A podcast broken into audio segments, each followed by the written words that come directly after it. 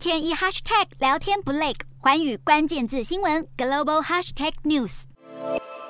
日本二十七岁花滑王子羽生结弦十九号在记者会上抛出震撼弹，宣布不再参加竞技赛事，退出第一线，以职业运动员的身份继续滑冰，实质上等同隐退宣言。羽生结弦是两届世锦赛冠军、四届大奖赛总决赛冠军，以及二零一四和二零一八年的冬奥金牌得主。他在今年的北京冬奥挑战至今无人成功的四周半跳跌倒失败，但还是获得国际滑冰总会认证。最最终在个人赛以第四名坐收。如今他虽然宣布退出赛场，但也强调将继续挑战四周半跳。羽生结弦往后将转战职业舞台，朝艺术及商业表演发展，并持续推广滑冰运动，以不同的身份活跃于花滑界。